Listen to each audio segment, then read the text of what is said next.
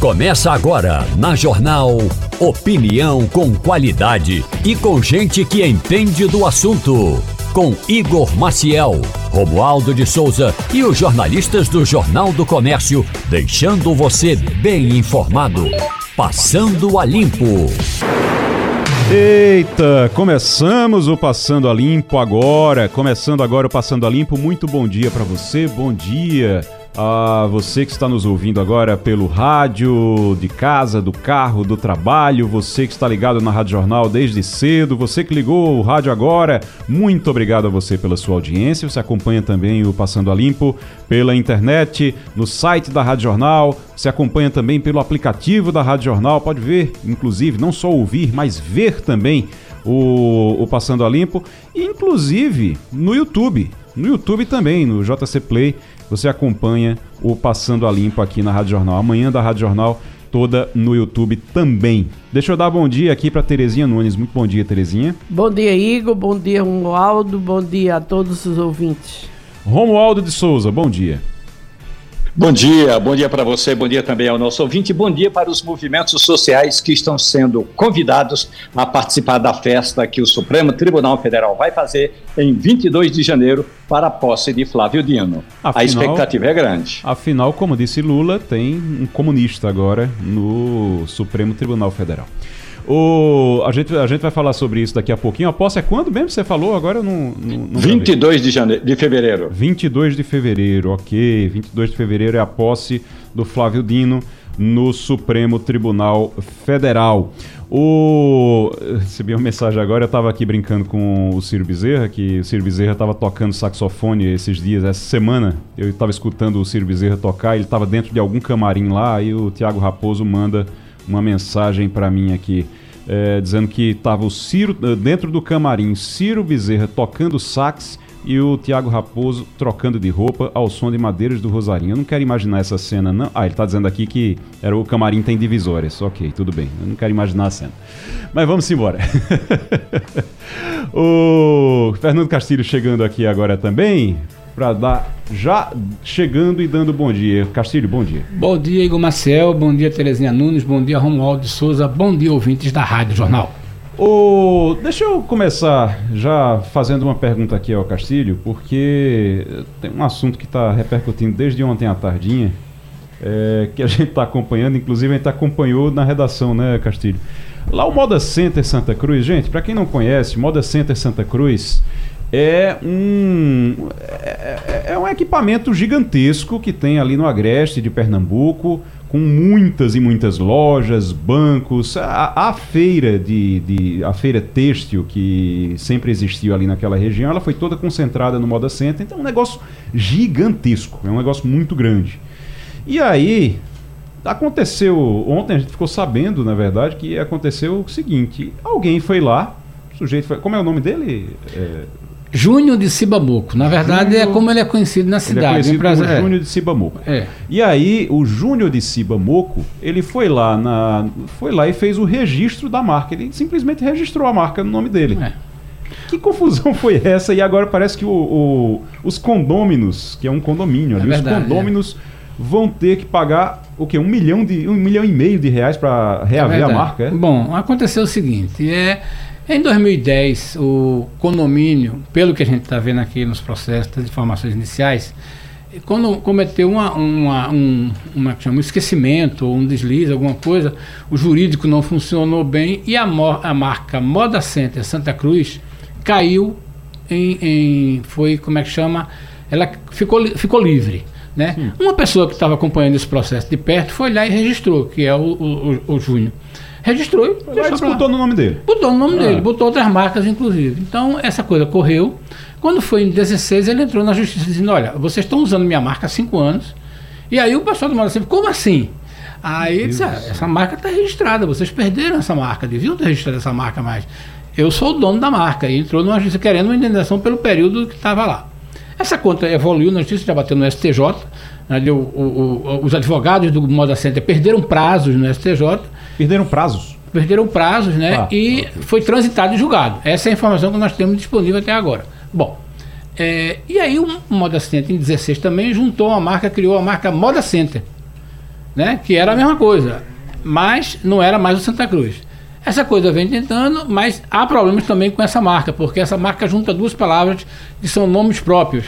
Então, nomes próprios, você, por exemplo, você pode registrar Moda Center Santa Cruz, mas você não pode registrar a marca Moda Center. O Moda Center vinha usando, eu depois fui olhar, ele deixou de usar o Santa Cruz em 16 hum. e usou o Moda Center.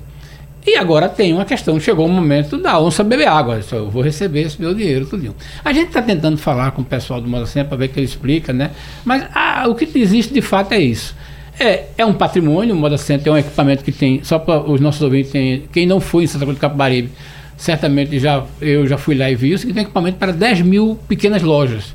Ele recebe em média 300 ônibus, 5 mil veículos. Se você botar no Google e botar assim, imagem do Moda Center, você vê que é uma coisa colossal. E é um equipamento de muito sucesso. O que está chateando a cidade é que a marca Moda Center Santa Cruz, que foi o primeiro nessa, desse tamanho, nessa dimensão, é uma marca sentimental da cidade, né? O, o, as pessoas, ninguém imagina que aquilo ali tivesse um dono. Podia ser o condomínio do Moda Center tivesse o um dono, mas uma pessoa física né, tem esse dono. Não. Então há uma tristeza na cidade, a gente está tentando vir para ver quem é que vai estar tá disposto a falar sobre isso. Nós tentamos ontem, depois eles falaram com a gente, e até agora, pelo menos eu não sei se, se até hoje pela manhã não me é, procuraram. A gente está esperando aqui, está tentando, porque também é o seguinte, é importante que alguém do, do, do Moda Center fale sobre isso, o que é que está acontecendo, quais são as providências. E o, que, é que, a gente fazer, sabe. Né? Vai, vai, mudar o nome, vai é, pagar. Vai pagar. Eu acho que certamente vai ter que pagar, porque a, a indenização, a, a coisa transitou em julgado, você tem que pagar. Meu e aí, Deus se não pagar, vira aquele negócio de como é arresto, não sei o que, a, é fazer. Mas o que está pegando na cidade mesmo é o seguinte é como é, a, o condomínio perdeu essa marca, uhum. né? E essa marca é uma que a cidade se apropriou dela. Esse é o problema. É, e aí aquela história é muito difícil para as pessoas que negociam em Santa Cruz. Como isso aqui agora tem um dono, né? Não é assim. Era a coisa... gente a gente até tentou contato, ficaram de conseguir algum contato para explicar a situação e a gente lá, tá mas esperando ficou, ainda. Né? Estão batendo cabeça lá, ninguém sabe quem é que fala, tá? A maior confusão. Até agora não fala. Agora eu vou dizer uma coisa. é, é, é para quem é, conhece um pouquinho do mundo jurídico, prazo é um negócio muito sério e você perder prazo é um negócio básico, assim, é você não pode, que não pode acontecer. É, é. Se foi realmente isso que aconteceu, a, realmente é algo que é, é, é Romualdo. Já pensou? Advogado perdendo prazo? Olha, se tem uma coisa que advogado não pode perder é prazo. Pode até perder o processo já houve casos em que um advogado perdeu o processo porque estava numa, numa situação bem alagada aqui em Brasília e ele estava indo para o STJ, o Superior Tribunal de Justiça. A pasta caiu, boa parte da papelada se molhou, mas ele chegou no prazo, protocolou pedindo, justificando que a papelada estava molhada, pedindo um prazo de 24 horas para reapresentar a documentação e, claro, que o tribunal deu. Ou seja, perder prazo é realmente algo elementar, inaceitável. nós ouvimos ontem, Igor, hum. um, um, um, blog que tem lá em Santa Cruz. É, Ney, né? Do Ney, Ney que fez uma matéria bem completa e ele está dito lá na informação que ele conseguiu apurar, dizendo assim, que o condomínio até ingressou é, em vários recursos, mas perdeu em todas as instâncias cabíveis. E aí, inclusive, um deles por perda de prazo de apresentação do agravo no STJ. Aí, resultado, é, é, é uma coisa que fica muito clara né, como as pessoas devem cuidar de suas marcas. Né? Agora, Marca é um negócio pessoa, que tem muito mais é, valor do que aprovativo físico. Essa pessoa que registrou aí, que com certeza já fez isso pensando em, em ganhar dinheiro, mas ele registrou outras marcas também? Olha, normalmente quando você registra uma marca, você registra as marcas que chamam de proximidade. Por exemplo, há uma informação aí, a gente não conseguiu apurar, porque eu não consegui ter acesso ao processo, de que quando você registrou a marca Moda Center Santa Cruz, você pode hum, hum, é, registrar marcas próximas, Center Santa Cruz, é, é, Moda Center. Só Moda Center, é, só Center é, Santa Cruz. Aí é várias... aquela história, né? É. é. Isso acontece. O maior exemplo disso é a Coca-Cola, que você não tem, você pode usar cola, mas você não pode usar Coca-Cola junto. Uma coisa, uma coisa até eu estava conversando ontem em casa. Minha esposa é de Santa Cruz, né? E aí eu estava conversando ontem em casa, ela dizendo que isso acontece muito por lá, no interior mesmo é, acontece, mas acontece muito por lá em época de eleição com um site. E aí é. você vai se candidatar. É, é, todo mundo sabe que você é pré-candidato à é, eleição. Sabia, Terezinha? Todo mundo sabe que você é pré- pré-candidato à Sabia. eleição. Aí quando você é pré-candidato, você- quando você vai lá, vou fazer um site com meu nome. Aí você coloca lá Terezinha Nunes. Já aí tá lá. já tá lá, já tem um dono. É. Aí você coloca negociar, Terezinha, sei lá, 15, É, é, isso aí. 220. É, aí isso aí. quando vai lá, já, tem, já tá. Quando você bota T, é, é, T Nunes, já tem. Você começa a procurar e você não encontra. Existe você não uma encontra. jurisprudência Aí que quando você procura ganho. procura para comprar, aí ele fala assim, não, tá registrado tudo no nome da mesma pessoa, a pessoa foi lá e foi esperta, A foi justiça, lá e... a justiça dá, Eu tenho, dá informa- eu tenho uma informação Terezinha. aqui do, do deputado Edson Vieira, que é de Santa Cruz de Capibaribe. Hum. Ele disse que realmente eles perderam todos os prazos e que a multa vai ser dividida pelos condôminos e vão pagar a multa. Vão pagar a vão multa. pagar a então. multa. Ué. Meu Então, Deus do céu, é são é, são 10 mil condôminos, né? Aí É, vai ter que cobrar. dividir O problema é que vai ter que, é, é, é como se diz, talvez fosse interessante desenvolver, né? E aí a equipe de marketing dele tem que desenvolver uma nova marca, um novo tipo, e ver É o isso, outro. é isso que eu pergunto. Será que eles pagando essa multa Não, é ficam a, com não, a não, marca? não, não, não. A Paga a multa não, e- e essa perde multa, a marca. essa multa é Essa multa é essa indenização por prazos, uso indevido da marca. É. Aí eles podem, por exemplo, o sempre pode propor ao atual proprietário Mas aí assim, nós queremos comprar. negociar. Aí você compra, aí você Eu pode acho, que, comprar. eu acho que pode negociar É. agora para dizer, ó, tudo bem, a gente paga, mas aí você vai passar de volta não pra Então a gente, ver como faz é que um faz outro isso. valor, vai ter que recomprar marca. Vai, pode recomprar. Que É situação. uma situação muito Ah, inusitada. Ô, ô, Romualdo, e o pé de meia? Explica o pé de meia pra gente aí. É, o governo está fazendo uma ação que já vinha sido apresentada pelo então eh, candidato Lula da Silva, depois o ministro eh, da Educação apresentou esse plano, ainda na época da transição, que é o seguinte: você, o estudante vai receber uma, digamos, uma poupança que vai ajudá-lo depois dele terminar o curso. Isso é pro ensino Quando médio, o né, estudante. Romualdo? Exatamente. Quando ele termina o curso de ensino médio, se tiver tido pelo menos 75% até 80%, dependendo eh, um, um tanto até da região, vamos botar 80% de frequência, ele terá uma poupança que vai estar depositada na conta dele para fazer o que bem entender, inclusive para financiar estudos ou cursos de formação, de complementação. O Ministério da Educação está dizendo o seguinte: toda vez que o aluno conseguir apresentar esse plano, como a gente diz assim, olha, apre- Oi? Perdemos o áudio do Romualdo? Perdemos o áudio do Romualdo, gente. Vamos Eu recuperar queria- o áudio do Romualdo só para, mas eu, eu queria só é, saber da, da Terezinha. Terezinha, é um programa com o objetivo, pelo que o Romualdo estava explicando, é um programa com o objetivo de combater a evasão escolar. Exato. Então é, é realmente dizer, olha, você, para você poder ter esse dinheiro aqui, um dinheiro que vai servir para o seu futuro, você tem que ter uma frequência mínima na escola. Nesse formato, pelo, a- a- pelo que a gente sabe até agora, porque não tem valor, você acha que funciona? É, é importante? É, é importante. Ontem eu falei com a deputada Tereza Leitão, a senadora, aliás, que inclusive foi a relatora no Senado desse projeto.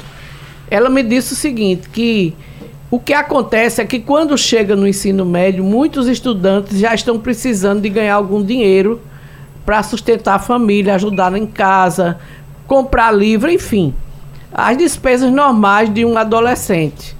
E o que estava acontecendo é que esses estudantes do ensino médio estavam à procura de emprego.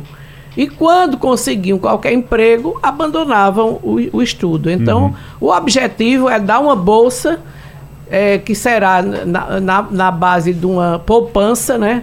Em que ele vai ficar juntando dinheiro para, quando sair, terminar o ensino médio, saber que ele vai ter algum dinheiro para poder se sustentar. E eu acompanho, Igor, de, de pessoas carentes. Essa, essa- esse drama. Eu tenho conheço uma, uma senhora que a filha dela vive pedindo para trabalhar. E eu tenho sustentado essa menina para não sair da, do- da escola, sabe? Insistindo com a mãe, não deixe, não deixe, não deixe. Porque se fosse por ela, ela já tinha saído. É, Pa- o- Porque ela, não, eu preciso, eu não tenho nada, eu não recebo nada. Eu preciso de trabalhar para ganhar algum dinheiro. É, o Marcelo Labanca, muito bom dia. Bom dia. A gente é, sabe que existe uma pressão, às vezes a pressão é da, do, da- do estudante, da estudante, às vezes a pressão é da família também, que só tá estudando, não, não- eh, tem muita essa coisa, isso vai dar futuro para você, precisa trabalhar para poder para poder comprar comida, muitas vezes, para poder Exatamente. ajudar em casa. É, agora, essa coisa de o dinheiro só chegar no final do ensino médio, isso não atrapalha, não? Não, não vai fazer com que isso. Não, deixa isso para lá, porque precisa, precisa comer hoje. Eu acho que pro fundamental você tem uma outra forma de impedir a evasão, que eu acho que é a escola integral, com alimentação na escola. Garantiu o Bolsa Família também, que a criança tem que estar na escola. Poder agora vai o ser incluído, Família. né? Vai ser Os- incluído, os, é. os filhos mais velhos vão Exatamente. ser incluídos. Isso. Ô Igor, deixa eu dar um testemunho aqui pessoal. Sim. Quando eu morei na Itália há um ano e meus filhos estudaram lá no, no, no ensino, que seria um- uma espécie de quinta série, sexta série aqui. Uhum. E o que me chamou muita atenção foi no primeiro dia de aula, todos os alunos chamaram os professores e os pais, né, para uma grande reunião na sala de aula, todos os alunos vestidos, claro, igual, né, porque é fardamento, Farda, né? uhum. Mas eu olhei ao lado, meu lado direito, meu lado esquerdo. Então, no meu lado direito tinha um rapaz de paletó e gravata que depois saiu na sua, no seu carro esportivo. No meu lado esquerdo tinha um pintor. Então, todos os pais, de todos os alunos, alunos iguais, mas os pais diferentes do ponto de vista de classe econômica, né? Então, era uma escola integral. Os alunos eles ficavam lá o dia inteiro, se alimentavam, eh, tinham aulas não apenas dos currículos tradicionais, mas também de arte, de música, eh, de costura. Veja só que interessante. Então, para no, no caso brasileiro, eh, você conceder dinheiro, isso é interessante um pouco mais à frente, como Terezinha mencionou. Que é o que vai acontecer agora no E- ensino médio, né? Exatamente, no ensino, médio. Uhum. Agora, o problema da evasão eh, educacional brasileira é porque, veja só, se você. É a questão da disparidade de classe social, né? Se você tem condições, sua família tem condições de lhe bancar, então fica muito mais fácil. É por isso que eu sou um crítico assim da chamada meritocracia. Porque fica muito. Você já parte na frente.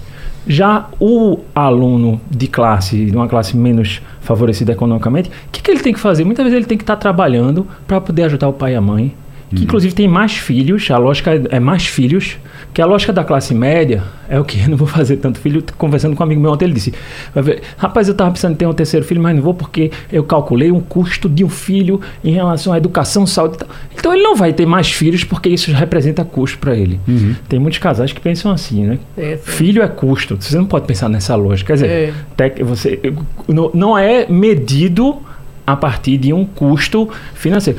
Já o filho do trabalhador mais pobre, ou a família mais pobre, a lógica é exatamente de fazer mais filho para poder ajudar a trabalhar. Então, como é que esse aluno vai ser um aluno se ele tem que trabalhar para ajudar a família? É, e aí- Agora, sobre- só- eu Oi, queria só falar. fazer um adendo sobre o ensino integral. Essa menina que eu falei, Hum. na verdade, ela está na escola de tempo integral. Tá? Então ela está se alimentando, ela está ficando dois, dois horários. Acontece que aí é que a mãe disse a mim. Ela está falando que se ela tivesse numa escola só de um período, Podia o outro trabalhar ela podia Esse é um trabalhar. problema, É, Já isso é um pensou que problema. drama? Isso é um problema. Romualdo, é, voltamos com o áudio? Oi, Agora. Tô por aqui? Tem valor já, Romualdo?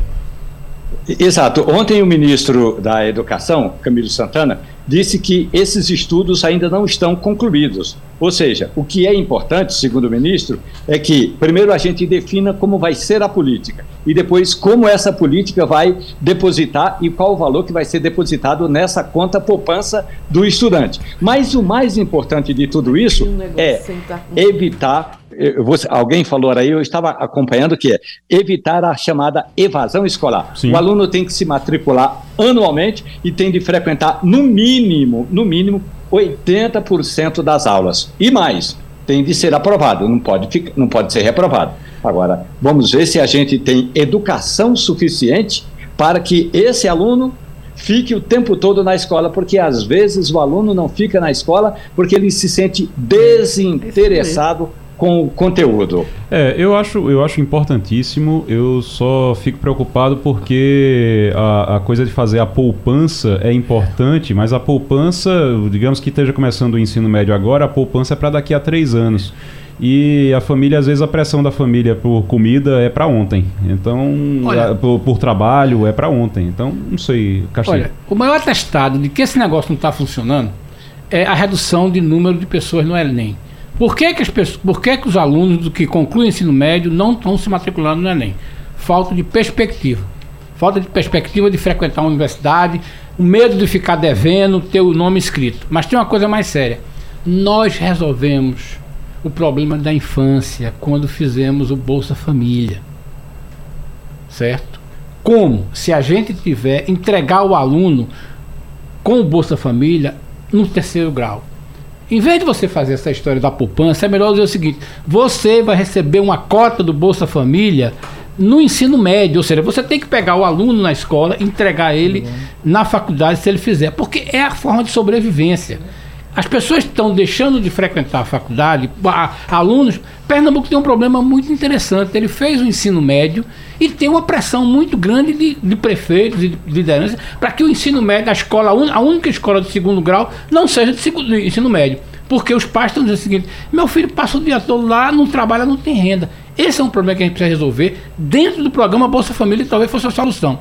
Eu acho que a ideia da poupança é uma ideia de daquele sujeito que nunca conviveu com a realidade, que está lá em Brasília, que tem uma ideia mirabolante, coloca e vende. O que é que vai se vir uma poupança para um, um, aluno de primeiro, que está no primeiro ou no segundo ano, dizendo que quando ele terminar o curso vai receber uma poupança? E até lá, como é que ele chega? Então é aquela história. Mesmo sendo um governo popular, um governo que tem origem popular, as pessoas precisam entender com a realidade. A realidade é, hoje a gente precisa botar dinheiro na mão do aluno que chega no ensino médio, para que a família consiga sustentá-lo, e aí a escola integral potencializa, porque senão, meu amigo, para o ano nós vamos ter menos gente ainda, como vamos ter agora, no Enem. As pessoas simplesmente perderam a expectativa. Por quê? Porque está acontecendo um problema que é um outro problema subsequente. Lula fez a história de abrir, a, a, a, que é uma coisa, um mérito extraordinário, facilitar o acesso à universidade, mas quando o cara não entra no Enem, na universidade pública, vai para a universidade é, é privada.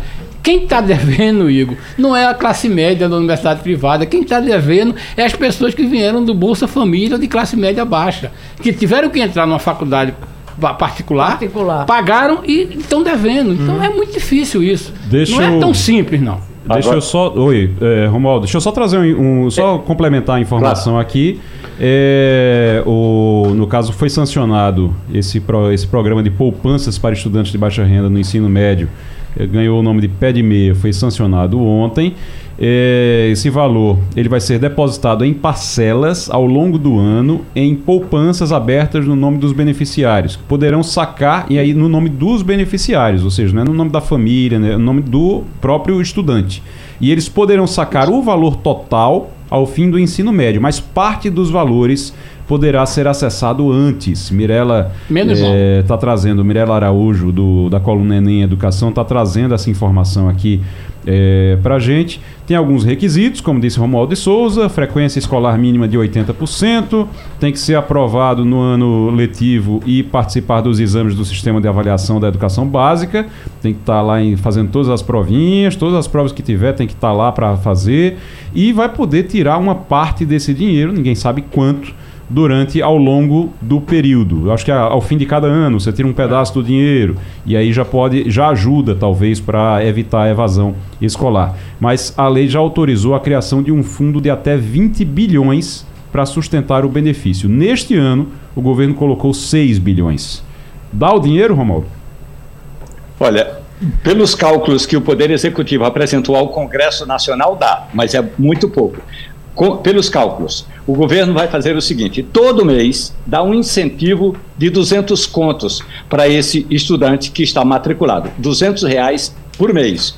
Além disso, ao final de cada é. ano letivo, deposita mais mil reais na poupança. Aí Esses é mil reais é, por ano, ele só pode ser sacado no final do período que o estudante está matriculado, no final é, do ensino médio. Mil reais por ano no final do ensino médio. E os 200 contos mensais poderão ser sacados no Ah, final de tá. cada ano letivo. Aí, aí tá agora certo. sim. Aí sim. Agora sim. Mas de cada ano letivo, ainda Agora assim, sim. como é que você vai resolver o problema assim. da fome durante um É, ano? Mas aí. Ah, mas aí Agora, é convidativo, é né? devia 200 ser reais mensal, por né? mês é Você convidativo. não está recebendo 200 reais para frequentar a escola no, no ensino médio. É. É, você, É, vai- você é vai aí, receber sim, 200 reais por mês. Por mês, pra exatamente. frequentar a escola. E no final do E ano. mais final mil, do reais, ano pode mil reais sacar. por ano. É, e no final do ano, aí recebe mais mil reais, esses mil reais não vai poder sacar, só no final do ensino médio.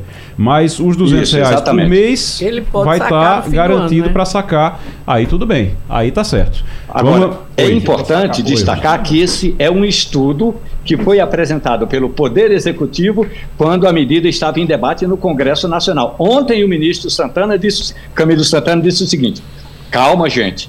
É um estudo, é um valor aproximado. Portanto, o valor é aproximado, ainda não está definido. Porque aí o governo faz o seguinte: vai- faz uma grande solenidade no Palácio do Planalto para eh, sancionar a lei. E daqui a pouco vai fazer uma outra solenidade para sancionar o valor da lei. Então é aquela história de a cada dia tem uma sanção diferente por aqui. É uma festa para lançar e outra para explicar. Quem está conosco aqui agora é Natália Ribeiro. Ontem a gente falou bastante aqui sobre o concurso unificado, sobre o Enem dos concursos, como a gente, como estão chamando esse concurso unificado do governo federal. E ah, hoje a Natália estava com a ministra Esther Dweck, que é a responsável pela organização eh, desse concurso. Ela está cuidando desse concurso, inclusive. Natália, muito bom dia para você. Como é que foi essa conversa? Bom dia, Igor. Bom dia para toda a bancada, para nossa audiência. Lembrar sempre da possibilidade de quando se tem a oportunidade de falar com o ministro, quão importante é trazer essa informação aqui para nossa audiência. A Radional, a única emissora de Pernambuco participando dessa conversa, que reuniu algumas emissoras, cinco de todo o país. Foram duas do Nordeste, Pernambuco e Ceará envolvidos, e a gente aqui é a única de Pernambuco. Bom, esse concurso unificado está gerando muita expectativa, né, Igor, nas pessoas, porque são muitas vagas. Inclusive, as inscrições começam na sexta-feira, para você que quer, vai lá, confere o edital, fica ligado em todas as informações. E foi falado de uma maneira geral a respeito dessa expectativa. O que o governo federal entende? Que tem que fazer recomposição de lacunas em que há muito tempo não havia o preenchimento de vagas. Tem muitos setores que precisam de servidores. Só que o governo também está, como sempre acontece em todas as gestões, tentando fazer o equilíbrio fiscal, ajustando as finanças, porque você precisa de dinheiro para Tem pagar. que gastar, mas não pode gastar. Perfeito. Tá, tá precisando de servidor? Tá, mas tem dinheiro para fazer? Será? Tem que fazer essa conta. Ao mesmo tempo, Igor, a gente tem uma problemática no Brasil que diz respeito à recomposição dos vencimentos dos salários do servidor. Rapidinho para a nossa audiência entender o que acontece. Desde 2016 não havia uma recomposição no salário do funcionalismo público federal. Ano passado houve uma recomposição de aproximadamente 9%. Só que o montante todo de defasagem ele envolve cerca de 30%. Então vamos lá, cerca de 20 ficou para trás. Aquele servidor que está aguardando para saber como vai ser essa recomposição se dá de cara com essa informação. Quer dizer, o governo está contratando, mas e quem está lá? Vai ter recomposição acima da inflação ou não? Como é que vai ficar isso? E como vou garantir que esse servidor novo não vai ter o seu salário tão defasado? Essa foi a minha pergunta. Vamos conferir então a resposta da ministra. Natália, sua pergunta é super importante, até para a gente explicar um pouco como está sendo a estratégia do Ministério. A PEC da transição, que tem sido né, uma coisa que todos os ministros todo dia elogiam a PEC da transição, é porque ela não só permitiu que a gente fizesse novos concursos, tivesse espaço orçamentário para isso, mas também tivesse espaço para uma retomada de uma valorização dos servidores públicos, no- principalmente na sua remuneração. Todos os servidores públicos federais estavam sem aumento, alguns desde 2017, alguns desde 2019. Então, realmente era muito tempo uma perda importante de salário em termos eh, reais. E a gente conseguiu, no, com o orçamento de 2023, fazer essa recomposição de 9%, que foi realmente uma coisa muito importante para os servidores. né? Então, a gente está propondo um aumento no auxílio alimentação e no, aumento, e no, no que a gente repõe né, de plano de saúde e de auxílio creche para quem tem filho pequeno, que vai para os servidores que ganham, que estão na. A gente com esse aumento, claro que isso não é aumento de salário, mas são benefícios, ou seja, lí- líquido, inclusive, de imposto de renda, isso gera um, um ganho que é acima da inflação de 2024, para 50% dos servidores. Né? Claro, os que ganham mais, esse ganho não é tão grande. E para 25 e 26, a gente já garantiu que terá 4,5% em 25 e 4,5% em 26. Ou seja, a gente, ao longo do mandato do presidente Lula, a gente está propondo 18% de aumento de salários, mais um aumento de quase 100%, mais de 100% nos benefícios. Com isso, a gente fica, durante o mandato do presidente Lula, ninguém tem perda real. Ninguém. Nenhuma categoria terá perda real, algumas, inclusive, estão tendo ganhos superiores àquelas que estão tendo reestruturação. Tá aí, Natália. Então, ninguém vai ter perda real, ok. Uh, o, que, o que perdeu, por enquanto, perdeu, não tem mais o que fazer. A perda que já, já, já houve, não vai, ter, não vai recuperar por enquanto. Mas o concurso, sexta-feira, começam as inscrições. Perfeito, começam as inscrições. Enem do concurso, dos concursos, concurso unificado. Você pode ir lá, quem está interessado no site do governo federal vai ter edital disponível para você conferir as vagas, salários e tentar concurso. Tem vaga para todo o Brasil, tem vaga para todos os gostos, salários, vai de. Gostos e bolsos. Chega até 20 mil, 20 mil reais, né? Uh, a gente estava até comentando aqui. Se for 20 mil reais, para você se mudar para outro, outro estado, com 20, um salário de 20 mil reais, dá para você dá para você ir. Agora, com um salário mais baixo, realmente é mais complicado. Esse, esse concurso vai ser mais complicado. Mas vamos aguardar então. Sexta-feira começa a inscrição. Obrigado, Natália. Obrigada, Igor. Até mais. Valeu. Já conectada com a gente, conectada está a Marcela Grego, que é do, a coordenadora de projetos de integridade do Instituto Etos. Uh, esse é o momento da sustentabilidade aqui no Passando a Limpo. E a gente queria falar é, sobre os mecanismos de denúncia que desempenham um papel vital na preservação da integridade nos setores público e privado fala de eficácia dos programas de integridade, tanto no setor público como no setor privado. Marcela, muito bom dia para você, seja bem-vinda aqui ao Passando a Limpo. Muito bom dia a todos. É um prazer estar aqui novamente. Marcela, qual é o papel fundamental, qual é o papel dos mecanismos de denúncia nos setores público e privado? A gente ouve falar muito nessa. A gente ouve falar muito em compliance, aí fala-se muito em compliance, fala-se muito na necessidade de você cuidar é, dos, do, dos integrantes da empresa, dos colaboradores da empresa, e tanto no setor público como privado, qual é o papel desses mecanismos de denúncia? Bom, é, eu ouso em dizer que é um dos, mais, um mais, um dos mecanismos mais importantes né, de um sistema, de um programa de integridade de uma empresa, e também do setor público, justamente porque ele permite é, tanto o setor empresarial quanto o setor público entenda se ilícitos ainda estão acontecendo é, dentro da empresa ou no setor público. Por quê?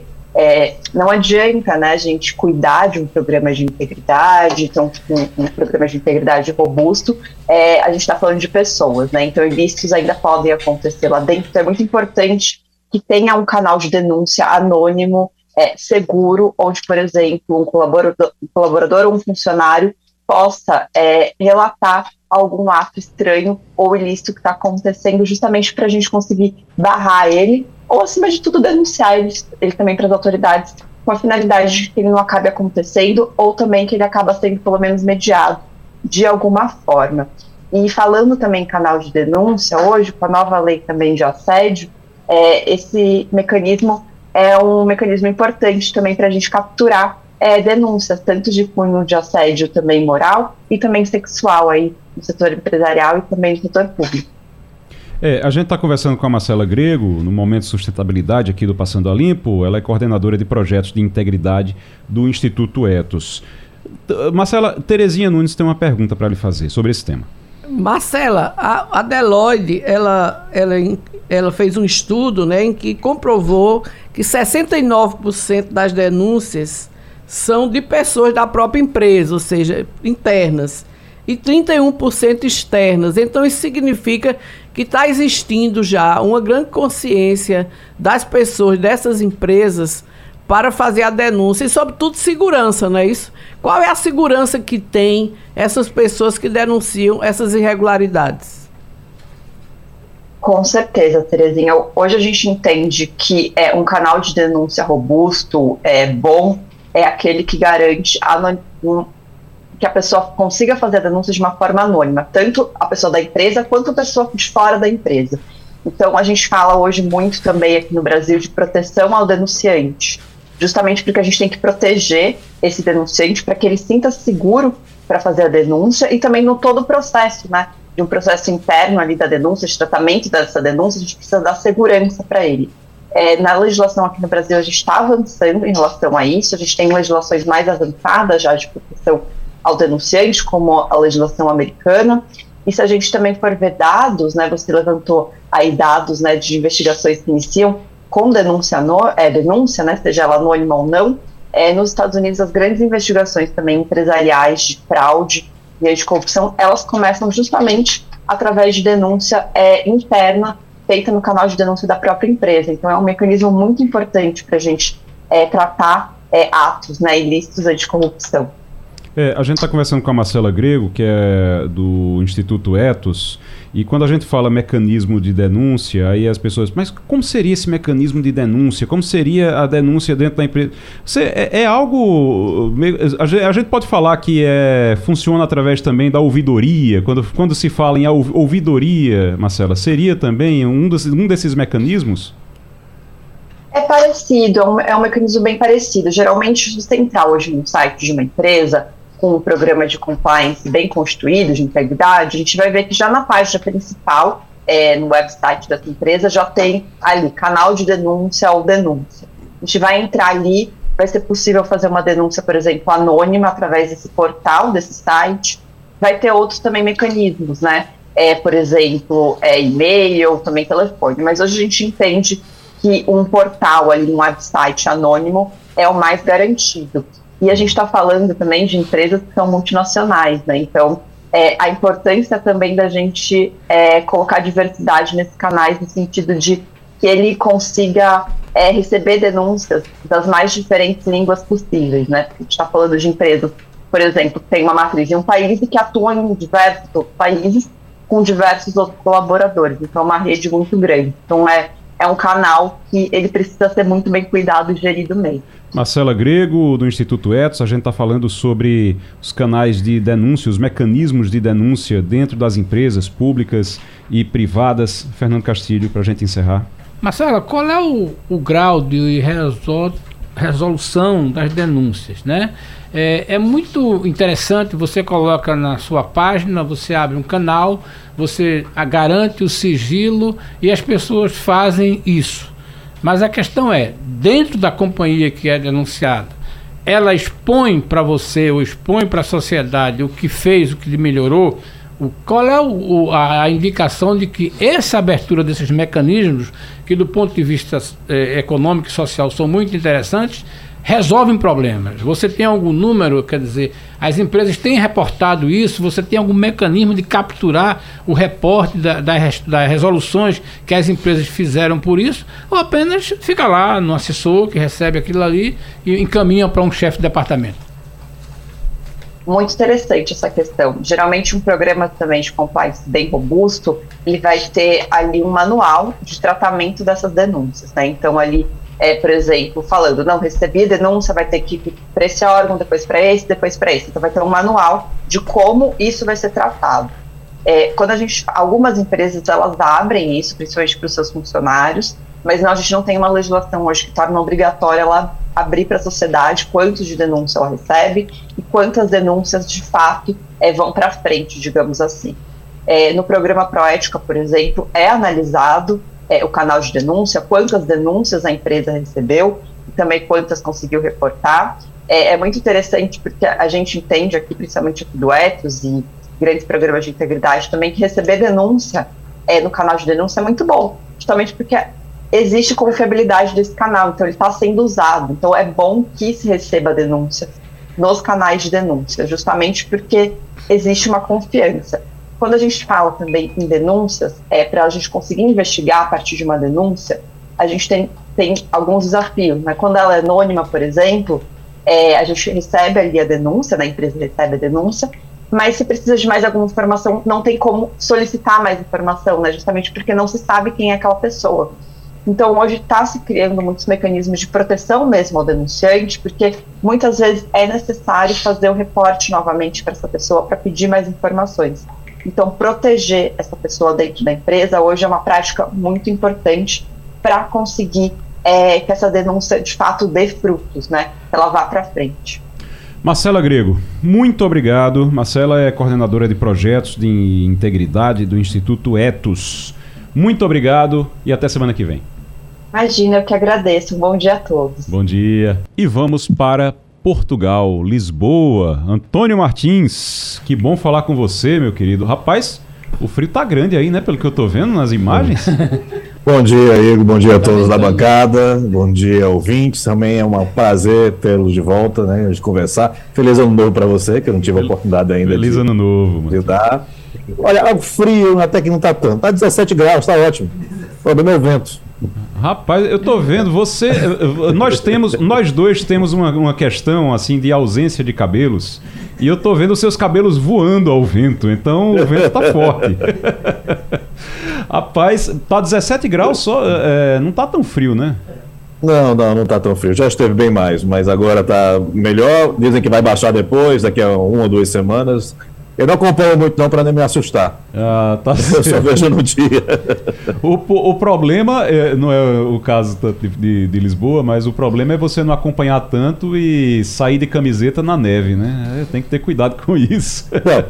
Antes de sair de casa eu olho, mas com, com dias de antecedência eu, eu prefiro não sofrer. Ô Martins, uh, que história é essa que uh, eu estou vendo aqui? Portugal vai agilizar 23 mil pedidos de cidadania. Quando diz que Portugal vai agilizar alguma coisa, é com uma burocracia tão grande que eu fico assim, vai agilizar, agilizar para eles é o quê? 23 mil pedidos de cidadania, tem muito brasileiro nessa lista, não tem? Muito. Veja, Igor, é, na verdade, uma tentativa de terminar 2024 com pelo menos 23 mil é, cidadanias concedidas aqui. Pedidos que foram é, aceitos né, pela, pelas autoridades e que, em geral, tem demorado de 24 a 29 meses todo esse processo. É um processo de sete etapas. Começa com a inscrição e a entrega dos documentos daquela pessoa que pleiteia a nacionalidade portuguesa. A maioria desses 23 mil que eu estou falando aí são brasileiros, como você falou. É, só que só para a primeira etapa, que é quando eles vão avaliar realmente a, e classificar os documentos, tem durado 11 meses né, esse processo de, da primeira fase. E em 2023, dezembro, lançaram uma nova plataforma para desburocratizar e digitalizar boa parte do, do serviço. Essa plataforma está sendo implantada de forma faseada, como eles costumam chamar, né, em fases. E, por enquanto, apenas o que está sendo feito de fato é que advogados que entrem com pedido de cidadania para os seus clientes têm, têm feito isso online, né? É, e que uma das coisas que, que, que, que, eles pretendem agora fazer e, e, que realmente vai agilizar bastante é a digitalização de, e a posterior classificação desses documentos, que antigamente era feito isso tudo manualmente e agora vai ser feito, a partir de, de digitalizado, vai ser feito todo o processo digitalmente. Uhum. Isso deve economizar 20 mil horas de trabalho no ano e liberar 86 pessoas, que é o cálculo que as autoridades fazem, para que essas pessoas possam fazer serviços mais é, valiosos né, e que agilizem, portanto, essa concessão de cidadania. Isso é muito bom, né? vamos ver se vai funcionar mesmo, a, a princípio sim, é, porque de fato as pessoas têm demorado muito e com a quantidade de pessoas que têm pedido, e vem aumentando a cada ano, isso vai ficando mais demorado ainda. Então, realmente precisava fazer isso. É um projeto com fundo europeu, né? E que também deixa as coisas mais seguras, porque está uhum. tudo ali digitalizado e, e se distribui isso para as outras autarquias aqui que precisam dessas informações por exemplo, a polícia, para poder saber se a pessoa tem antecedentes criminais ou não. Tudo isso fica mais online nesse né, sistema, e isso facilita bastante e é mais seguro também. Muito bem. Antônio Martins, direto de Portugal, em Lisboa, conversando com o Passando a Limpo aqui na Rádio Jornal, Romualdo de Souza. Antônio Martins, muito boa tarde para você, Martins. Ontem, no Café e Conversa aqui na Rádio Jornal, eu dei uma dica que é a seguinte: você vai separar dois cravos sem mascar e coloca esse cravo numa, num copo. Em seguida, você coloca uma dose de cachaça. Cinco minutos depois, você despeja ali dentro do copo da cachaça com o cravo uma xícara de café. É a energia da cafeína, o aroma do cravo e o sabor da cachaça vai deixá-lo quentinho para enfrentar o frio de Portugal, Martins. Essa é a dica do Café e Conversa. Agora, a pergunta minha é a seguinte: estão trocando o professor brasileiro por causa do sotaque, Martins? Oi, Romualdo, boa dica, né? Ver aí um café irlandês à moda brasileira, né? Vamos dizer assim. A Erishkov. Exatamente. É, veja, esse caso foi um caso específico que aconteceu aqui em Lisboa é, e que chama atenção, né? Porque é o que a gente vai falar aqui nos outros assuntos da questão da xenofobia e tudo que tem crescido cada vez mais e com uma plataforma política também por trás disso. Né? Mas a questão, essa questão aconteceu no centro de Lisboa, numa escola muito tradicional, uma escola que é católica e também é uma espécie de escola de aplicação para um curso de formação de professores. Eu conversei com uma das mães, a mãe que, que denunciou isso, e ela denunciou via um vídeo, né, porque chegou um comunicado da, da escola para os pais, dizendo que iriam substituir uma professora, que é brasileira, é, iam substituir essa professora a pedido dos próprios pais, né, então dando retorno uma demanda dos pais, porque eles estavam preocupados que essas crianças tinham entre 5 e 6 anos, estavam em, em época de alfabetização, e elas teriam aí uma forte tendência a imitar o sotaque da professora, que era um sotaque é, do Brasil. A escola de imediato atendeu aquela demanda e foi quando essa mãe com quem eu conversei recebeu esse, esse, esse e-mail e fez um vídeo. Esse vídeo viralizou na internet. Ela recebeu muito apoio, mas também muita informação, muita ataque de, de pessoas com ódio, né? Mas, diante da repercussão disso, a escola, no dia seguinte, já fez outro e-mail dizendo que não, a professora não vai ser substituída, que a escola preza por uma diversidade, preza, não, é, não foi um caso de xenofobia, foi um caso apenas de uma preocupação por parte dos pais. A questão é que essa, essas, esses casos são muito delicados, e, e mas demonstram claramente né, essa essa postura, principalmente essa preocupação. Por que essa preocupação? É só os pais a, a dizerem aos filhos que as pessoas têm sotaques diferentes, né? É, e que são falantes de uma mesma língua, inclusive. Eu até desconfio se essa professora tivesse um forte sotaque inglês, um forte sotaque francês, será que teria tanta essa preocupação? Até porque ela não era nenhuma professora de alfabetização especificamente. Era uma professora de um determinado momento na escola da biblioteca de informática. Era uma professora que lia livros para os alunos. Meu Deus. Né, e apresentava essas histórias para os alunos. Mas gente... eu também não sei até que é. ponto, eu acho isso, uhum. eu, eu rechaço, obviamente, esse tipo de postura, né? É bom que a escola tenha voltado atrás, mas isso acontece também no Brasil, em questões regionais, né? A gente sabe que isso é muito complicado também. É. Então, é, o que importa aí é ficar a, a mensagem que essa é uma boa oportunidade para a escola dizer para os pais que é uma forma de educar, seus, momento de conversar com seus filhos, né, uma das coisas que se colocou, não, porque pode ser, pode ser motivo de, de, de, de bullying para a professora, é, os alunos poderiam brincar com aquela situação. Ora, é mais um momento para você, a escola explicar para os pais, para educar seus filhos a aceitar os outros sotaques e que sotaque, identidade ou questão de cor, de gênero, de orientação sexual não é elemento para brincadeira, não é elemento para exclusão, né? É, as pessoas têm que ser aceitas pelas suas competências no caso dela. E a escola reafirma essa competência Isso. dessa professora, né? Então, escola, é, é, é. O, o, bom, o bom de, de aproveitar esses momentos é ver isso como algo da educação. Choca que uma espécie de escola de aplicação uhum. onde forma professores, não tenha esse tipo de postura. Né? Teve que ter toda essa repercussão para ela chegar nisso daí. Mas enfim. Escola é lugar de educação, é lugar de integração e de inclusão, né? Se, e, e o, que mais, o que mais a gente trabalha e precisa. E a gente sempre discute isso aqui, porque um, um dos principais motivos dessa conversa que a gente tem toda semana aqui com o Martins é exatamente essa integração, essa inclusão, essa integração entre povos que são é, é, Portugal e Brasil precisa ter essa integração. A gente precisa realmente se conhecer melhor, se entender melhor. Isso é algo que é muito necessário. E Martins lembrou muito bem, a gente precisa disso também dentro do Brasil, do Nordeste com o Sul, com o Sudeste, com o Norte. Olha, às vezes, Igor, até dentro da mesma cidade. Até mesmo dentro da cidade, exatamente, exatamente. Eu acho é. que a principal lição é essa. A gente precisa de integração, de inclusão, a gente precisa se entender melhor. Nós temos que focar naquilo que nos une. Nós somos todos seres humanos e buscamos o melhor sempre para nós e para o nosso ambiente, para a nossa comunidade o tempo todo. Mas deixa eu passar agora para Marcelo Labanca, que tem uma pergunta para você. Martins, Martins, essa questão da xenofobia ela é muito forte, né? E ela vai se acoplando a sistemas políticos, né? Então, é, candidatos eles terminam sendo eleitos com um discurso xenófobo. E aí você tem que estabelecer parâmetros de resistência, né, de contrapontos também na área da política para poder impedir que isso se transforme em uma espécie de plataforma de governo, né, como já aconteceu, infelizmente, na história é, do mundo, né, com vários governos é, sendo nazistas ou fascistas. E aí em Portugal, como é que funciona isso? É, essa, esse acoplamento entre a extrema-direita, é, uma discriminação em relação aos imigrantes, a xenofobia. Por favor, esclarece para a gente, Martins.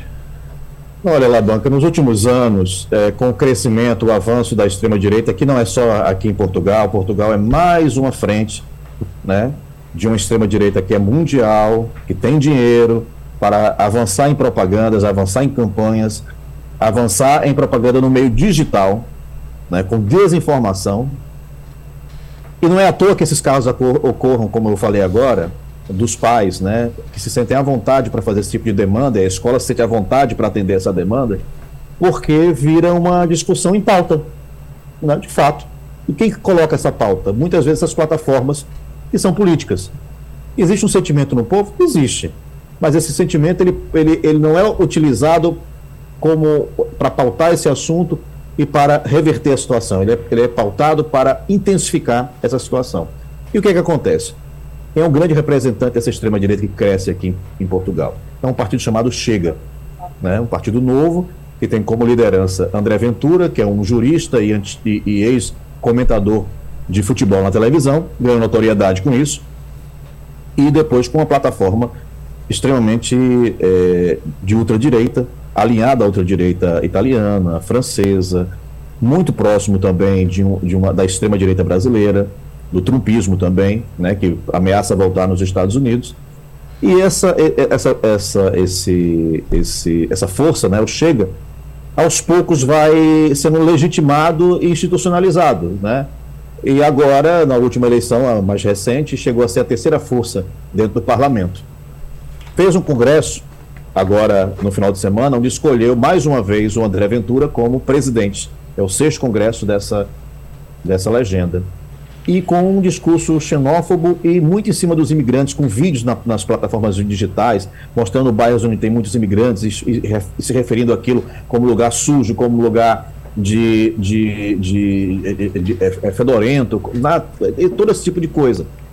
É, e com informações falsas, como, por exemplo, dizer que Braga é uma cidade que tem 38%, 30% de imigrantes. O último observatório da migração revelou que Braga tem 3,3% de imigrantes. São 30. Mas aí fica na, fica na cabeça das pessoas isso. Outra que as pessoas vêm para cá para usufruir da, do, dos benefícios sociais da segurança social e que podem trazer, na, na fala, inclusive, entre aspas, desse, de um desses dirigentes, era trazer é, mulher, filho, pai, avô, cachorro, papagaio, né? quando na verdade é uma lei portuguesa isso que significa reagrupamento familiar. A pessoa que vem para cá e vem trabalhar e vem contribuir, ela pode pedir o reagrupamento familiar e essas pessoas vão entrar no sistema também. E vale ressaltar um dado: Portugal teve mais uma vez um, um, um lucro, vamos dizer assim, né, um superávit na previdência é, é, pública, né, na previdência social, de mil e 1.600, 1 milhão, 1 bilhão e 600 mil é, euros, cerca aí de 6 mil, 6 bilhões né, de reais. E desses 1.600 bilhões, é, isso foi de lucro, porque os, os imigrantes deram 1,8 bilhão, consumiram só 1,9 bilhão consumiram apenas 250 milhões, portanto tem aí esse lucro, né, esse superávit, e a gente está falando só da contribuição dos imigrantes. Então, eles dão contribuição para, para a segurança social e não usufruem dessa, dessa segurança social. Mas aí esses dados são. Estou dando um dado oficial do Observatório da Migração, mas esses dados são ignorados e são, na realidade, distorcidos na hora de fazer essa propaganda populista e que pega muitas pessoas que têm medo, né? Medo de perder emprego, medo de, de ficar, de se aposentar e não ter mais dinheiro para uhum. da, da, da, sua aposentadoria. Enfim, é sempre essa essa figura do medo aparecendo do outro que é o que causa, inclusive, essa questão que a gente falou agora.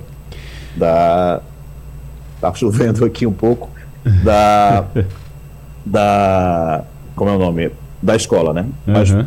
podemos o, prosseguir. O, o, Martins, eu vou deixar você fugir da chuva aí, que eu tô vendo que tá começando a chover por aí. Tá mesmo, agradecer, tá mesmo, eu tô com o computador ainda é, por cima.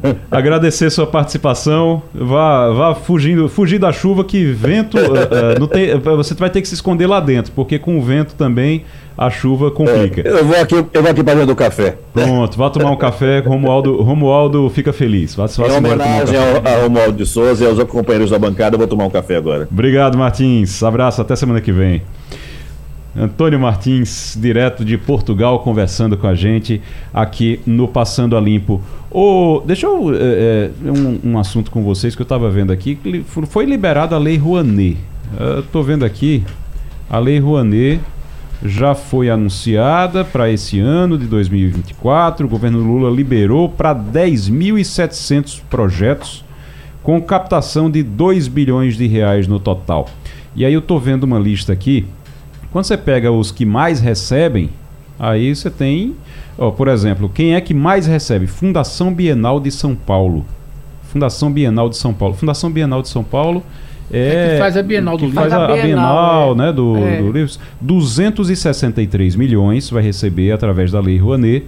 O MASP, lá em São Paulo, também vai receber 144 milhões de reais. Importante também. Terceiro aqui, a TV Cultura, lá de São Paulo também. 133 milhões de reais.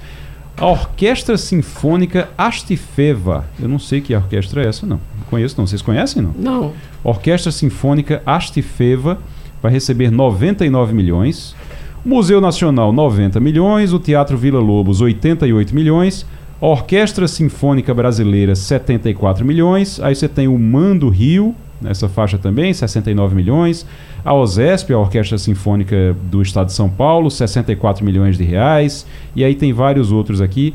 Muito, a, a maioria para orquestra. Se você pegar aqui essa lista dos 20 projetos mais que foram autorizados a captar mais recursos em 2023, não você tem o volume grande para orquestras. Eu estou vendo aqui nessas 20, você tem pelo menos umas, umas 8 ou 10 orquestras aqui nessas 20 primeiras.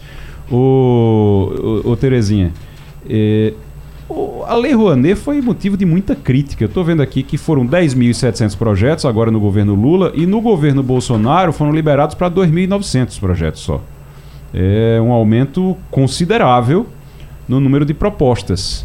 Foi Bolsonaro deu sinal verde para 2.900 propostas e Lula aumentou isso para 10.700 projetos. E teve muita crítica, né? Os bolsonaristas criticavam muito, diziam que a Lei Rouanet era para ajudar artistas que artistas é, fazer shows, a fazerem shows, é. artistas que apoiavam o PT e por aí é, vai, né? É.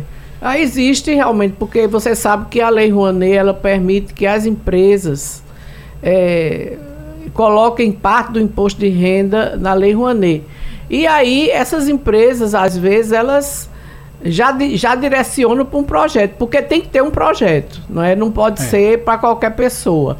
Tem que ter um projeto aprovado e aí fazer a captação. Então a empresa, quando vai é, beneficiar um projeto, ela escolhe o projeto que ela quer beneficiar. Então eu acho, inclusive, muito importante que as orquestras estejam beneficiadas, porque a gente sabe como é difícil manter uma orquestra. Não é? E se, se a, a Lei Rouanet esse ano está realmente beneficiando as orquestras, é uma boa notícia. Melhor, muito melhor do que shows, não é? Agora, por exemplo, eu tenho no município de Pernambuco que essa questão está atrasada, que só em abril é que as pessoas vão poder apresentar os projetos ou receber lá a decisão sobre a aprovação ou não dos projetos, de forma que criou uma grande celeuma na classe artística, que eu espero que seja resolvida. Mas aí, como já está saindo assim, eu fico procurando saber se Pernambuco está nessa lista. Acho não é? é eu, na, nesses 20 primeiros, nesses 20 primeiros projetos, com maior valor, não. Eu não, tô, não vi nada de Pernambuco aqui. É, tem muito de São Paulo. É, fica muito em São Paulo, né? É, muito olha, em São Paulo. É muito porque é um só a Fundação Bienal de São Paulo, só a Fundação Bienal de São Paulo, MASP e TV Cultura, tudo de São Paulo. Só aqui você já tem 300, 400, 535 milhões. Aí você pega só, só esses três primeiros aqui, 500 e, mais de 530 milhões. Aí você vem é, para a Orquestra Sinfônica do Estado de São Paulo, mais 64 milhões. Você vai para quase é, 600 milhões já, quando você pega só esses primeiros aqui. Orquestra Petrobras é no Rio, é, você tem outras coisas aqui no Rio, mas tem o MAN de São Paulo também, mais 51 milhões. Então, nesses 20 primeiros, Jockey Clube de São Paulo, 48 milhões. Hum. Jockey Clube de São Paulo, 48 milhões. Então tem muitos aqui. Eu não entendi, e eu estava pesquisando aqui, eu não, não, não, entendi essa Orquestra Sinfônica Astifeva. Não sei se está aqui, eu estou na, na reportagem do Globo. Eu não sei se está certo aqui, se está errado o nome, mas Astifeva eu estou procurando e não estou encontrando é, nada sobre essa orquestra, não. Não sei que orquestra é, é essa, não. É, nós tivemos aqui o, a semana passada a comemoração dos 10 anos do Museu do Frevo. É? que uhum. é um museu totalmente bancado pela Lei Rouanet. E aí a gente estava conversando com o diretor operacional disso, é, e ele está dizendo o seguinte: no Brasil é, conseguiu optar por Lei Rouanet no ano passado 16 bilhões. É um terço do que podia ser, porque simplesmente as empresas não fazem isso. Esse número de São Paulo reflete duas coisas. Primeiro, o tamanho do imposto que São Paulo recolhe à União. Segundo, a eficiência de escritórios que trabalham em São Paulo para esse tipo pra de captação. Esses projetos então, captação, a dificuldade do Nordeste, e esse é contado muito fortemente, é que estado, os estados do Nordeste não têm essa expertise de conseguir estruturar o projeto e montar, uhum. que é o que é muito bem azeitado nas empresas de shows. Então, o dinheiro está lá, o dinheiro existe. O ano passado foram 16 bilhões, podiam ser 54, porque as empresas não, não conseguiram captar. Projetos como o Museu do Recife, né, o Museu da Cidade do, do Frevo do Recife, é, é totalmente bancado pela Lei Rouanet. Uhum. É um uhum. projeto federal. Agora, por exemplo, o Carro do Sertão não tem uma instituição que cuida disso. Então é o governo do estado que tem que bancar. Quando ele podia, se tivesse um escritório, uma, uma, uma gestão, no caso do Carro do Sertão, ser totalmente bancado por isso aí. É uma dificuldade. Que é o que a TV Cultura faz, é o que, é o, que o MASP faz. faz. Então, veja bem, essa é uma coisa seguinte. Bem, se você contar que o pacote de museus que tem em Pernambuco, que vive a míngua, por quê? Hum. Não tem expertise e escritório para capturar esse dinheiro. Marcelo. O dinheiro existe. É, tem, Marcelo. Tem pessoas que hoje em dia se especializaram nisso, viu? Eu conheço gente que trabalha, Não, trabalha só, isso. Só, isso é uma atividade. Com Exatamente, isso, é. captação e aprovação de projetos, projetos culturais, né? É. Agora, me chamou a atenção nessa notícia, Igor, a discrepância em relação ao investimento em cultura que foi feito nesse atual governo em relação ao governo passado, né? Ou seja, de 2 mil que você mencionou. Pra... 2.900 projetos. Mas, é projeto. mas aí é projeto, é, não, é, não é volume de é, dinheiro. 2.900 projetos, agora são 10.700. Tudo bem. 10 você mil beneficiados. Né? Pulveriza né? mais. Exatamente. É. 10 mil beneficiados. Então, é, nitidamente, uma escolha para valorizar o, o sistema de cultura. A Terezinha estava mencionando aqui a questão das orquestras. Isso é muito importante, porque se você. O, o, o que é que faz um músico de uma orquestra? Como é que ele vive?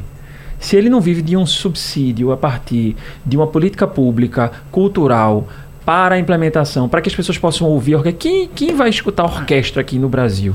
Quem vai, por exemplo, para escutar uma sinfônica? São pouquíssimas pessoas. Classe média, por exemplo, de qualquer classe. Classe mais pobre, classe, classe média. É, agora, quando você vai, a classe mais, né, a elite brasileira, quando vai para a Europa, aí vai para Viena e faz o quê? Vai ver, vai, pra, pra, vai, ver a filarmônica, vai ver a fila, vai é. ver onde é que onde foi a casa de Mozart e tal. Então, é, realmente é uma questão de educação, eu diria cultural musical, que uhum. precisa efetivamente ser financiada é. para poder chegar na ponta, né? Para que as pessoas, as crianças, inclusive, possam. Agora, só para chamar um Sem intervalo rapidinho, faz. chamar um intervalo rapidinho que a gente já vai é, conversar com a doutora Ingrid Zanella daqui a pouquinho, vice-presidente da OAB. Mas eh, só para finalizar essa conversa sobre a distribuição. Depois a gente, nos próximos, nos próximos dias, a gente vai entrar nesse assunto mais. Mas, ó, a maior parte dos valores captados via Lei Rouanet está concentrada no Sudeste, É. como a gente disse aqui. 1 bilhão e 600 milhões de reais no Sudeste. Sul teve 341 milhões. Depois é que vem o Nordeste com 145 milhões. Então, de 10%. 1 bilhão e 600 milhões no, nord no Sudeste, ali Rio, São Paulo, Minas e, e Espírito Santo.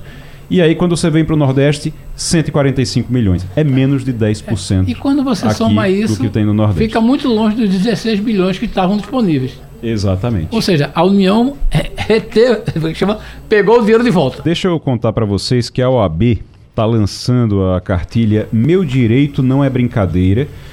Ah, isso é um momento muito importante para essa cartilha, porque o objetivo dela é estimular um carnaval sem violência contra a mulher. A gente está na linha agora com a Ingrid Zanella, que é advogada e vice-presidente da OAB em Pernambuco. Doutora Ingrid, muito bom dia. Bom dia, Igor. Bom dia, Romualdo. Todos os presentes na bancada, todos os ouvintes. Obrigada pela oportunidade de falar sobre um tema tão importante para Pernambuco e para todo o país. Ô, ô, doutora Ingrid, a cartilha se chama Meu Direito Não É Brincadeira. Claro, fazendo alusão às brincadeiras de carnaval. Tem coisa que é brincadeira, tem coisa que não é. E tem muita gente que, infelizmente, precisa de cartilha para poder entender, porque não entende isso ainda. É, essa cartilha ela vai ser distribuída no, no- aqui no Recife somente, região metropolitana. Qual é a, a previsão de vocês? O objetivo da gente é que essa cartilha ela seja facilmente acessada por um QR Code. Nós vamos imprimir, ter versões impressas, colocar na secretaria, em algumas delegacias, mas também vamos distribuir cartazes e colocar ela disponível online no site da nossa OAB. Ela vai estar disponível a partir de hoje. Vamos colocar cartazes em locais sensíveis que, com um QR Code para a pessoa ter acesso à cartilha em, loca em qualquer local. Carnaval é uma festa linda, extremamente importante até para a cultura e desenvolvimento do nosso estado, mas infelizmente, Igor, os números apontam, apontam que durante o carnaval há um aumento estimado em 20% nos números de importunação sexual e assédio. Num país que a gente sabe que, infelizmente, a violência contra a mulher ainda é gritante, os números são alarmantes, né? Que você tem uma ideia, no último ano tivemos mais de 70 mil casos de estupro de mulheres e de vulneráveis no, no nosso país. Esse é um número inaceitável e não é para que a gente tenha um carnaval é, que- com, essa, com essa marca de violência de gênero. A gente quer que seja uma festa linda, mas que todo mundo, principalmente as mulheres, se sintam seguras para brincar. Então, é importante também porque isso traz um- uma certa uma divulgação de um conhecimento, porque veja, é, fantasia não é um convite, né? A mulher, o homem, eles usam uma fantasia para si, para brincar. Ela não quer dizer nada, não é um convite, não é um- um- uma desculpa para qualquer tipo de importunação, para qualquer tipo de assédio. Acabar com aquela ideia de beijo roubado, não pode, não é não. Então vamos, o intuito da nossa OAB é garantir um ambiente seguro e saudável para o carnaval continuar sendo uma festa linda, principalmente para nós, mulheres, meninas, crianças, todos nós de Pernambuco. E doutora Ingrid Zanella, conversando com o Passando a Limpo agora aqui na Rádio Jornal, a gente falando sobre essa cartilha, uma cartilha que é importantíssima e que só, é, é, só o título já é autoexplicativo. Meu direito não é brincadeira é, e vai ser lançado agora para o Carnaval. Está sendo lançado agora para o Carnaval. Terezinha Nunes tem pergunta. Terezinha. É, bom dia, Ingrid. Ontem, o governo federal lançou uma cartilha para as mulheres brasileiras que estão no exterior e que são importunadas sexualmente. E aí, eu, eu inclusive, anunciei isso no meu blog e alguém ligou para mim e disse assim: Olha, por que o governo brasileiro está fazendo cartilha para as mulheres que estão no exterior? Se não tem cartilha aqui no Brasil, onde, onde a, a violência é muito maior. Então é é importante uma cartilha da OAB, eu acho que é uma cartilha, inclusive, respeitável, porque quem for ler alguma cartilha da OAB sabe que ali a lei realmente está muito bem explicada. o que não, não pode, pode não acontecer com outras cartilhas que estão sendo distribuídas, mas qual é o valor que você imagina de uma cartilha dessas para reduzir os índices de violência contra a mulher? Perfeito, Terezinha. Uma felicidade estar falando com você. Parabéns pelo seu blog. Já tive a possibilidade de participar com temas sensíveis e importantes também. É importante, obviamente, uma cartilha para mulheres no exterior. Ela tem que saber onde ela procura ajuda. E possibilitar que a gente tenha uma cartilha aqui em Pernambuco, né, que não só conscientize as pessoas dos limites do que é crime. Importunação é, já é crime de acordo com o nosso Código Penal desde 2018. As pessoas precisam saber a consequência dos seus atos. E o segundo ponto é informar as mulheres onde elas buscam ajuda, onde tem as delegacias especializadas da mulher em Recife, em Jaboatão, em Olinda, em Caruaru, em diversos municípios, em que localidade, que número ela vai ligar para procurar uma ajuda, 180, ou se o crime estiver acontecendo, 190. Então a gente conscientiza tenta educar, o primeiro objetivo dessa cartilha, o primeiro valor, mostrar a penalização, mostrar os limites, mostrar que os índices não tratam essa temática no Brasil e em Pernambuco como brincadeira, né? Mais de 3 mil mulheres são vítimas, 75 mil só de assédio, importunação, estupro aqui. Então, os números mostram que essa temática não é brincadeira, é o primeiro objetivo da cartilha. O segundo é educar, não é não. É, é, é, não beijo roubado é crime, é importunação sexual, assédio é crime, fantasia não é convite, o meu direito é o meu direito, é o meu limite. Isso tem que ser respeitado. E o terceiro é estimular que mulheres busquem delegacias especializadas. Caso não haja, procure a primeira delegacia, saiba onde ela vai encontrar ajuda. Porque é importante também que haja essa conscientização pela, pelo delegado, pela delegada, pelo policial que vai estar recebendo aquela mulher. Porque, infelizmente, a gente sabe que grande parte das violências de gênero elas são subdenunciadas. Então a gente precisa estimular o conhecimento de, do que fazer, de como procurar ajuda para essas mulheres se sentirem aguerridas. Na OAB de Pernambuco, Igor, só para uhum. concluir, Sim. a gente tem dois instrumentos que eu considero extremamente valiosos e a gente menciona na nossa cartilha. A gente tem a ouvidoria da mulher, porque a gente quer que a mulher se sinta confortável para procurar uma ajuda e a gente sabe que às vezes ser atendida por uma mulher, especializada, especialista em um determinado tema, isso vai estimular, vai dar segurança e a dignidade que a mulher espera. E também temos a rede de apoio a advogadas e estagiárias vítimas de violência doméstica. Né? São temas correlatos, mas é importante dizer que a missão da nossa instituição lutar pela segurança da mulher, da advogada, da estagiária em todo o nosso estado. Muito bem.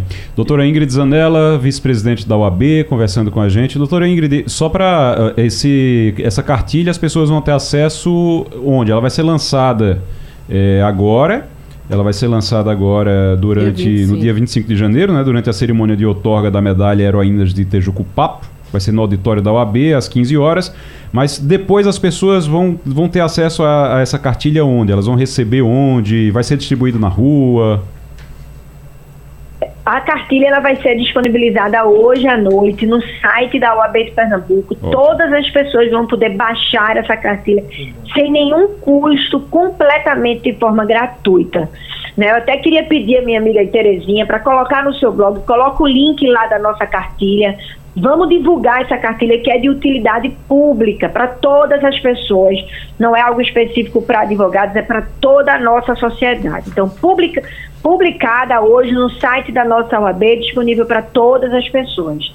Nós vamos imprimir algumas, é, algumas versões físicas da cartilha, nós vamos colocar em algumas delegacias especializadas, vamos pedir apoio também à Secretaria da Mulher do Estado e do município para essa divulgação né, para que as pessoas também tenham acesso à cartilha de forma física nos locais especializados que elas procurem algum tipo de assessoria, ajuda, nos locais mais sensíveis. Mas como a gente sabe que hoje em dia o modelo virtual ele consegue atingir né, milhões de vezes mais o público que a gente quer alcançar, a cartilha é disponibilizada gratuitamente e eu espero realmente que a gente consiga divulgá-la e ela atinja o seu fim social, que é proteger as mulheres em nosso estado. Doutora Ingrid Zanella, A gente está com um tempo curto. Eu quero agradecer a sua participação, deu tempo da gente explicar tudo aqui, pelo menos, e lembrar mais uma vez, primeiro parabenizar o AB, parabenizar a senhora e parabenizar o AB por esse trabalho que é importante, e lembrar mais uma vez uh, o recado da cartilha. Direito não é brincadeira. Meu direito não é brincadeira, é a cartilha. Brincadeira de carnaval tem muitas. Essa não é. Isso não é brincadeira. Assédio, esse tipo de, de abuso, de assédio, não é brincadeira. Ah, o beijo forçado, que fez, é, é, impressionante que isso ainda exista. Sabe? É impressionante. É, impress, é impressionante que ainda seja necessário, é, doutora Ingrid, primeiro, assim, parabenizar a OAB por fazer essa cartilha. Parabenizar vocês realmente. Agora, é ainda impressionante que seja necessário uma cartilha ainda para é, para explicar isso. Impressionante. Doutora Ingrid, muito obrigado. Volte sempre aqui ao Passando a Limpo. Muito obrigada, Igor, Romualda, todos que estão por aí, a todos os ouvintes. Um abraço, muito obrigado. Um abraço. Gente, só para encerrar aqui, eu queria só perguntar uma coisa a vocês. O Fernando Castilho, você gosta de pizza, Castilho? Gosto. Não gosto. sou um ah, consumidor assíduo de pizza, não, mas gosto. E o que é que você acha de uma pizza com ouro? Custa até 350 reais em é. Balneário Camboriú. Você é viaja para Balneário Camboriú para comer é. ouro, tá certo? É só basicamente a mesma pizza que você vai comer ali na esquina. O sujeito compra folhinhas de ouro e bota em cima. É o mesmo caso, Igor, que aconteceu na Copa que os jogadores da seleção brasileira foram levados para uma churrascaria, né, que, o, que, que, a carne vinha com ouro. Aí quando você vai pesquisar, é o seguinte, você pode comprar custo médio eu posso até dizer o preço, entre 87 e 97 milhões, ou 97 mil reais. reais. Você compra as laminazinhas e aí você pode botar numa pizza, você pode botar em qualquer é, alimento que esteja no fogão que vai tirar onda. Tem assim. gosto de quê? Nada. Tem gosto de quê? Nada, absolutamente É só para você nada. dizer como É só para dizer que tirar foto é, como é que chama? A gente Colocar pode dizer que é instagramável. É. Só isso. Romualdo, café com ouro, topa? Olha, tem muito café que vale muito mais do que ah. esses falsos ouros. Eu prefiro o café pernambucano. É um ouro de tolo, né? É, é, o, é, o, ouro de tolo. Então vamos de café pernambucano, de pizza aqui em Pernambuco também, mas não precisa pagar 300, 350, 350 reais, rapaz. É uma pizza de oito fatias é, sai cara a fatia, não sai? Sai, sai. sai, sai mais de 60 reais a fatia. Eu acho que só vale a pena se o sujeito quiser tirar uma foto para dizer que comeu isso. Porque eu acho que não modifica absolutamente nada eu, no gosto da pizza. Pois é, rapaz. É considerada a mais cara do Brasil, segundo a Federação Brasileira de Mestres e Pizzaiolos, que eu estou descobrindo agora que existe. A Federação Brasileira de Mestres e Pizzaiolos. Tá a vendo? Gente podia, a gente podia customizar isso botando assim, um arrumadinho ali dos mortos, que fica aqui na. Sim. É, podia ter o arrumadinho. Arrumadinho de ouro, já o ouro também. É a mesma coisa. Com ouro também. É, é, é mesma coisa. Serve, de, não tem gosto de nada. Vamos embora. Romualdo de Souza, obrigado. Até amanhã. É, Fernando Castilho, obrigado também. Terezinha Nunes, Marcelo Labanca, muito obrigado a vocês pela participação. Passando a Limpo vai ficando por aqui. Grande abraço e até amanhã. A Rádio Jornal apresentou opinião com qualidade e com gente que entende do assunto. Passando a Limpo.